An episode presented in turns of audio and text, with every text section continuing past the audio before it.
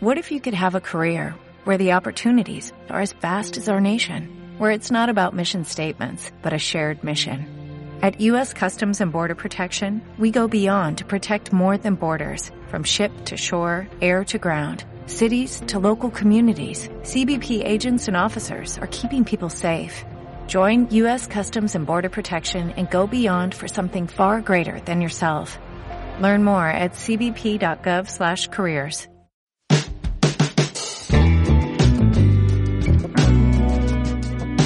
Asireta Biok trata, bueno, es, una, una, película en la que hablo sobre mi, mi, amistad con un amigo mío de la infancia que en el año 2002 eh, se integró en ETA.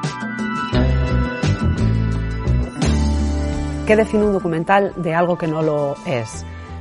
Yo, para mí, y lo he reflexionado mucho, es que el espectador confíe en que lo que tú le estás diciendo, le estás mostrando, es verdadero. Yo soy montadora. Primero hicimos así de Tabío que entre Aitor y yo. Y en un momento dado, yo estaba en un momento de mi vida un poco complicado, bastante mal de amores. Y justo en ese momento en el que estaba, eh, pues me llamó Miguel Ángel Llamas y me dijo, tenemos esto.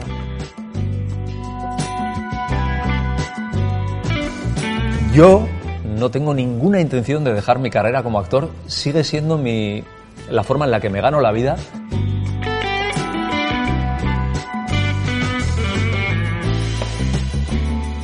Hola, bienvenidas y bienvenidos a Dama Habla, el podcast en el que charlamos con socios de Dama Autor. En el episodio de hoy resumimos una conversación que mantuvimos en el Festival de San Sebastián con los hermanos Amaya y Aitor Merino. Ella es montadora y él es muy conocido como actor gracias a películas como Historias del Cronen. Pero paralelamente, estos dos hermanos de Pamplona han participado como guionistas y como directores, a veces por separado, en ocasiones en conjunto, en documentales que han tenido mucha repercusión, como Nondago Miquel o Asiereta Biok. Dama Habla, un podcast producido por Dama Autor.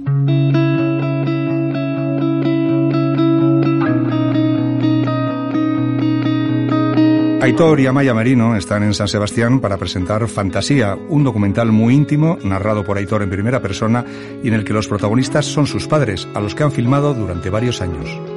Fantasía es una película, un largometraje documental en el que teniendo como referencia un, viaje en barco en el, que nos juntamos con nuestros padres, la familia, hace seis años ya, eh, en un barco, en un crucero llamado Fantasía, precisamente, teniendo esa semana de vacaciones como referencia de lo ideal, en la que estamos juntos, en la que eh, parecía que el, tiempo se detuviera, hacemos un, viaje en realidad a la realidad de, la fantasía pasamos a la realidad del día a día de nuestros padres en, su casa de Iruña y al mismo tiempo es una, una forma de, de capturar lo que es lo más sencillo, la vida diaria, la cotidianidad, el día a día de, la vida de dos personas mayores y bueno, mandar, mandarlo como, una, como un mensajito en una botella a, donde pueda llegar. Como un testimonio de vida es. Es una película en la que se reflexiona acerca del paso del tiempo, de la fecha de caducidad que todos tenemos y que todos llevamos en esta vida, el paso del tiempo. Y sobre todo yo diría que es una película que reflexiona acerca de, eh, la memoria, de la memoria familia adentro. Todos tenemos familia, todos tenemos antepasados. Eh, ¿Qué es lo que hace que dentro de una familia eh, se mantenga esa memoria? ¿Cómo se transmite esa memoria? Que yo creo que es un tema absolutamente universal. Y eh, pues eso, ¿no? Asistir, tener eh, las, el, el, lujo, diría yo casi, ¿no? De asistir eh, a la vida cotidiana de una familia que se muestra tal y como es. Sí. es lo que creo que la hace universal. Hay mucho amor, sí. sí. es una película contada a través de la mirada de un hijo, que soy yo en este caso. Es una mirada llena de amor y al mismo tiempo en la pantalla se ve amor, aunque también se ven un, unas cuantas discusiones bastante curiosas que forman parte de, de, las relaciones. Pero sí, pese a todo, nuestros padres llevan casi 54 años de matrimonio, más otros tres de relación, llevan toda la vida juntos y llevan discutiendo sobre las mismas cosas los 53 años más los tres de noviazgo. O sea que Pero sí, es una película, desde luego, hecha desde el amor, es una mirada amorosa sobre también el amor, sí.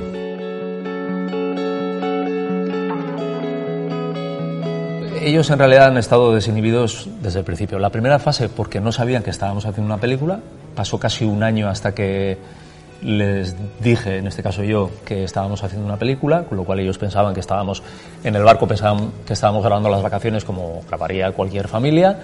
Y cuando yo ya iba a su casa de Iruña a grabar y grababa, ellos pensaban que era un material que yo, bueno, y de hecho les hicimos pensar eso, que era un material que tendríamos por gusto personal, ¿no? Como recuerdo. Y bueno, entonces en toda esa etapa, obviamente se comportaron tal cual. Y después también, una vez que lo supieron, eh, al principio se sintieron un poco asustados porque se dieron cuenta de, bueno, o sea, sabían perfectamente el, todo aquello que yo había grabado, que era tremendamente íntimo. Y, pero bueno, al mismo tiempo confiaron en que después en el proceso de, de guion y de montaje tendríamos, lo haríamos con todo el amor y todo el respeto y, y así ha sido.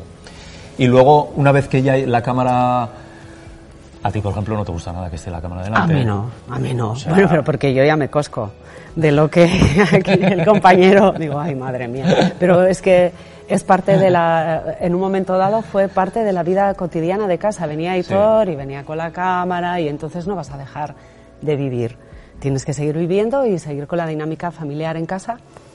En este caso, para mí, ser personaje Claro, porque Amaya. ¿Por qué? Perdón, Amaya Claro. empezó- empezamos codirigiendo la película, pero Amaya se salió a mitad de proyecto, a mitad o antes de la mitad. Sí, sí, yo no, no encontraba qué, cuál era mi necesidad, qué, qué tenía yo que, que expresar en la película y me pareció que era mucho más interesante dejarlo a él, que él era el que, el que Sí, bueno, llevaba que- la voz cantante en ese caso y bueno, pues eh, dejarle a él la, la película y convertirte a tu pesar en persona. en personaje. Si te digo la verdad, en muy pocos momentos, eh, prácticamente ninguno he forzado la realidad para, para obtener un resultado. Casi siempre sale mal, casi siempre sale mal. Eso yo ya he descubierto que, que lleva un resultado de fracaso porque, porque no, no, no funciona, no funciona.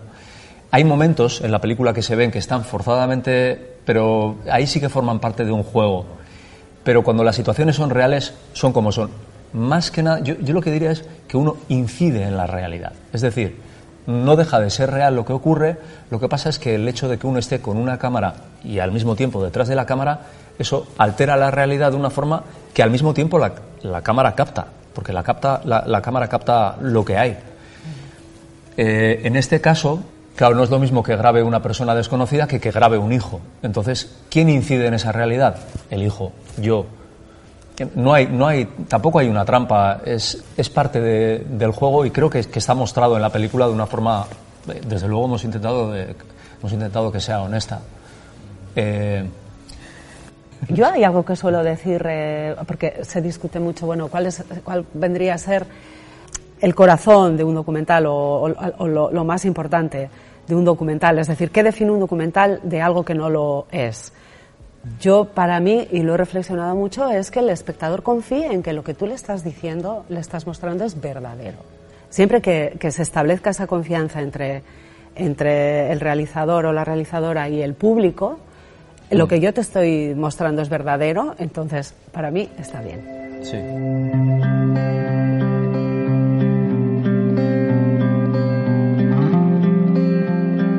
Estamos en el Cursal, el Palacio de Congresos, que es el centro del Festival de Cine, un escenario que ha sido vital en la trayectoria de estos dos hermanos.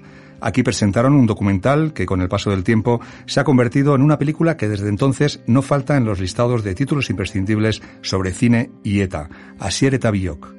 Asireta Biok trata sobre... Es, es un intento de, de acercar a mis amigos de Madrid, aunque cuando decimos amigos en realidad me refiero, nos referimos a- al público en general, de fuera, sobre todo de fuera de Euskal Herria, de fuera del País Vasco.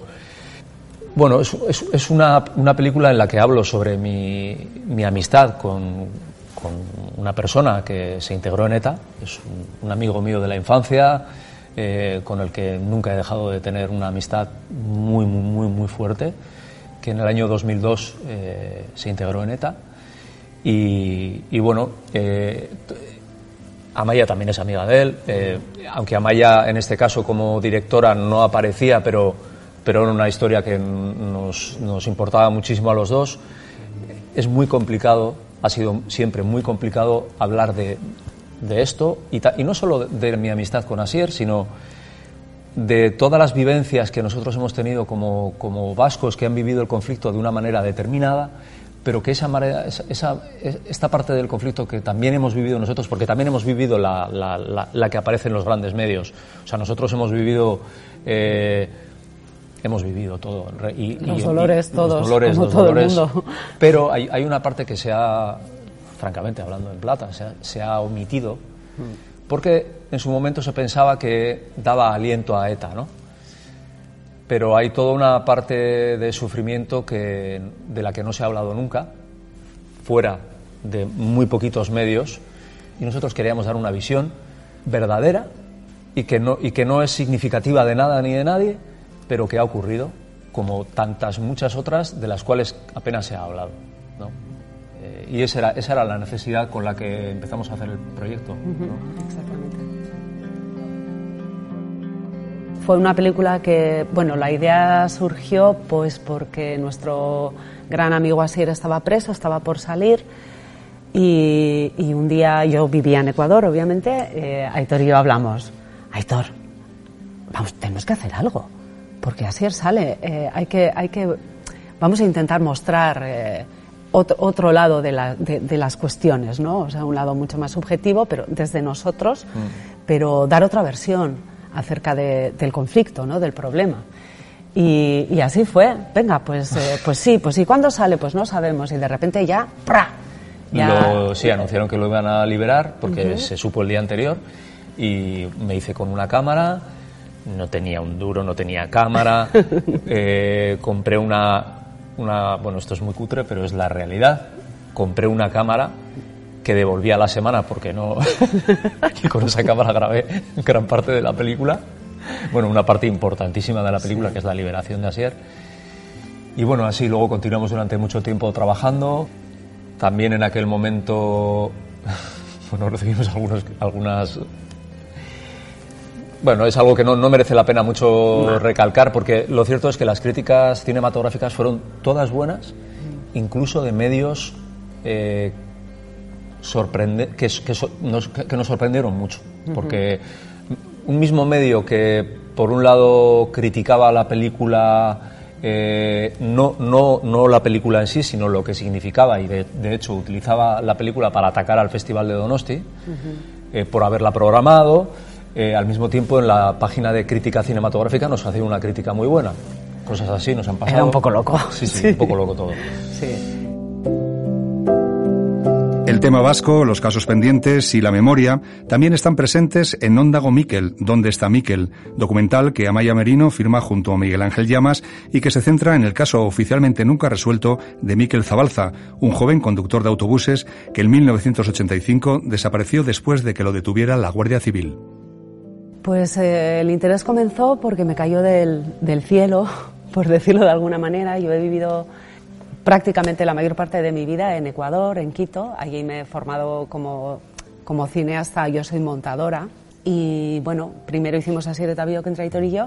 Y en un momento dado, yo estaba en un momento de mi vida un poco complicado, bastante mal de amores, etcétera, etcétera. Estaba pensando volver eh, aquí y, eh, y justo en ese momento en el que estaba, me decido, voy, voy, ¿qué hago, cómo hago? Eh, pues me llamó Miguel Ángel Llamas y me dijo, tenemos esto. Y, bueno, vi un corte que existía previamente, porque yo, como te digo, me, incorporé al proyecto un poco después y le dije sí, porque ya me di cuenta de que había tres elementos fundamentales con los que podíamos hacer la película y, así fue. Eh, regresé, volví a, a Pamplona y, y, así fue como me incorporé en el, en el proyecto. ¿Por qué me interesó tanto? Porque fue un, suceso eh, que cuando sucedió yo tenía 15 años recién cumplidos, fue la primera mani a la que fuimos, fuimos Aitor y yo. Se armó un revuelo muy gordo, entonces me gustaba mucho la idea de poder, eh, por un lado, contar qué fue lo que le pasó a Miquel Zabalza, eh, que bueno, si los, los, oyentes no lo saben, fue detenido por la Guardia Civil llevado a Inchaurrondo junto con, con otras cinco personas de su propia familia.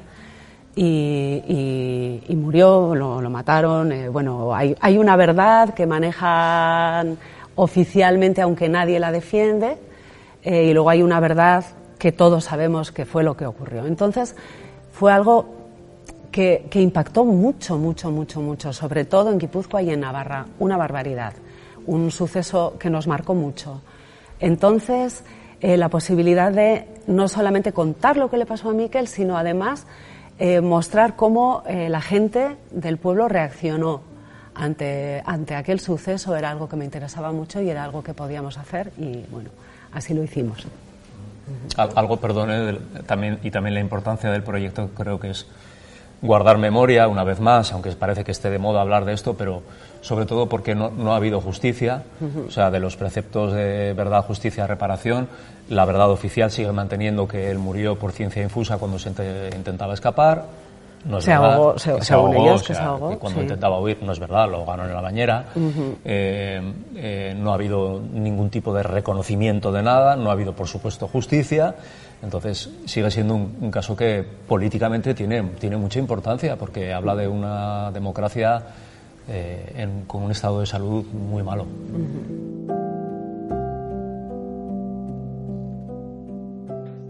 Los documentales de Amaya y Aitor son muy personales, están narrados en muchas ocasiones en primera persona, pero a pesar de las apariencias, son películas que nunca habrían podido hacer en solitario. No hemos hablado de una cosa muy importante Siempre hablamos de, de, que esta mesa tiene tres patas y aquí hay una pata ausente. Y esa pata ausente es Ainhoa, Ainhoa Andraka. Andraka. Ainhoa Andraka, eh, uh -huh. jefa y alma mater de Doxa Producciones, que no solamente fue nuestra productora aliada, eh, que también trabajó en el guion, también eh, trabajó en el montaje y puso todo su talento en, en Asire Tabiok, sino que también lo ha hecho en Fantasía. Uh -huh yo no podría eh, hablar, no puedo hablar de nada de lo que yo he hecho sin mencionar a, por supuesto, a Maya y a Ainhoa. Uh -huh. eh, Ainhoa es, digamos, aquí mismo, ahora mismo es la, la ausente, aquí. pero está aquí, porque Ainhoa Andraka ha sido eh, no solamente lo que he dicho en Asire Tabio, sino que también en Fantasía, eh, una vez que Amaya dejó la dirección, si hay alguien en quien me he apoyado y con quien he trabajado codo a codo ha sido, ha sido con Ainhoa. Eh, no solo ha hecho la producción, sino que también ha hecho el montaje de la película, eh, ha, ha, hecho junto a mí el guion, junto a Asturigo de Cochea, también otro, otro pilar increíblemente importante en esta... Hablo ahora, ahora de fantasía. ¿eh? Uh -huh. eh y, y, otra cosa curiosa, y es que, aunque, aunque las películas estas dos películas de las que estamos hablando, salvo Nondago Miquel, eh, son ambas eh, de cine en primera persona y soy yo el protagonista de detrás de la cámara, la realidad es que no son películas hechas por mí solo. Eh, siempre ha habido un equipo detrás.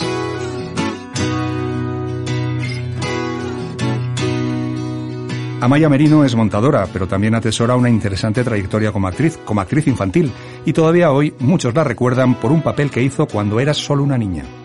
Sí, Amaya también, también es actriz. Aunque ella, bueno, bueno, no sé si ser es ser, claro, es eres... actor quien actúa y claro, yo apenas bueno, actúo, ¿no? Pero sí es verdad que últimamente, mucho. pero sí he actuado y sí soy la niña de Tasio, la de las trencitas, me hace muchísima ilusión porque Tasio es una película deliciosa y ser parte de esa película y, y, la verdad que hay mucha, mucha gente que todavía recuerda a la niña de Tasio, pues... Eh, pues Hombre, es, una película, es, es, un es una película verdaderamente uh -huh. inmortal, ¿eh? Sí. Es un clásico viviente. Sí. Aitor, por su parte, en esto de compaginar diferentes facetas como cineasta, quiere que quede algo muy claro. Yo, por favor, que lo sepan, no, no tengo ninguna intención de dejar mi carrera como actor. Sigue siendo mi, mi la forma en la que me gano la vida, la profesión que más amo y, sigo actuando. Ahora estoy haciendo teatro, acabo de hacer una serie y quiero seguir trabajando porque a veces parece como que uno se dedica ya a la dirección, ah, ya lo de actuar. No, no, no, no, yo sigo siendo actor. Y mientras siguen presentando Fantasía, que ha tenido muy buena acogida en Málaga el pasado mes de mayo y ahora en San Sebastián, los dos hermanos que siguen colaborando tienen ya en marcha un nuevo proyecto. Y sí, tenemos un proyecto, aunque no es documental, eh, la verdad es que todavía no podemos decir. No podemos decir todavía, pero tenemos un sí, proyecto sí. que ha, ha empezado con muy buen pie. Sí. Eh, estamos escribiendo. Es ficción, y- es ficción. y, y vamos para allá. Y bueno, yo soy montadora, ese es mi, mi Aitor es actor y yo soy montadora, ese es mi, mi oficio. Promocionate, por favor. Sí, ya, eso, me promociono. No, no, no. Quiero decir que, que siempre estoy haciendo algo. Ahora mismo estoy montando un- una película documental, entonces a futuro seguiremos dando guerra o paz.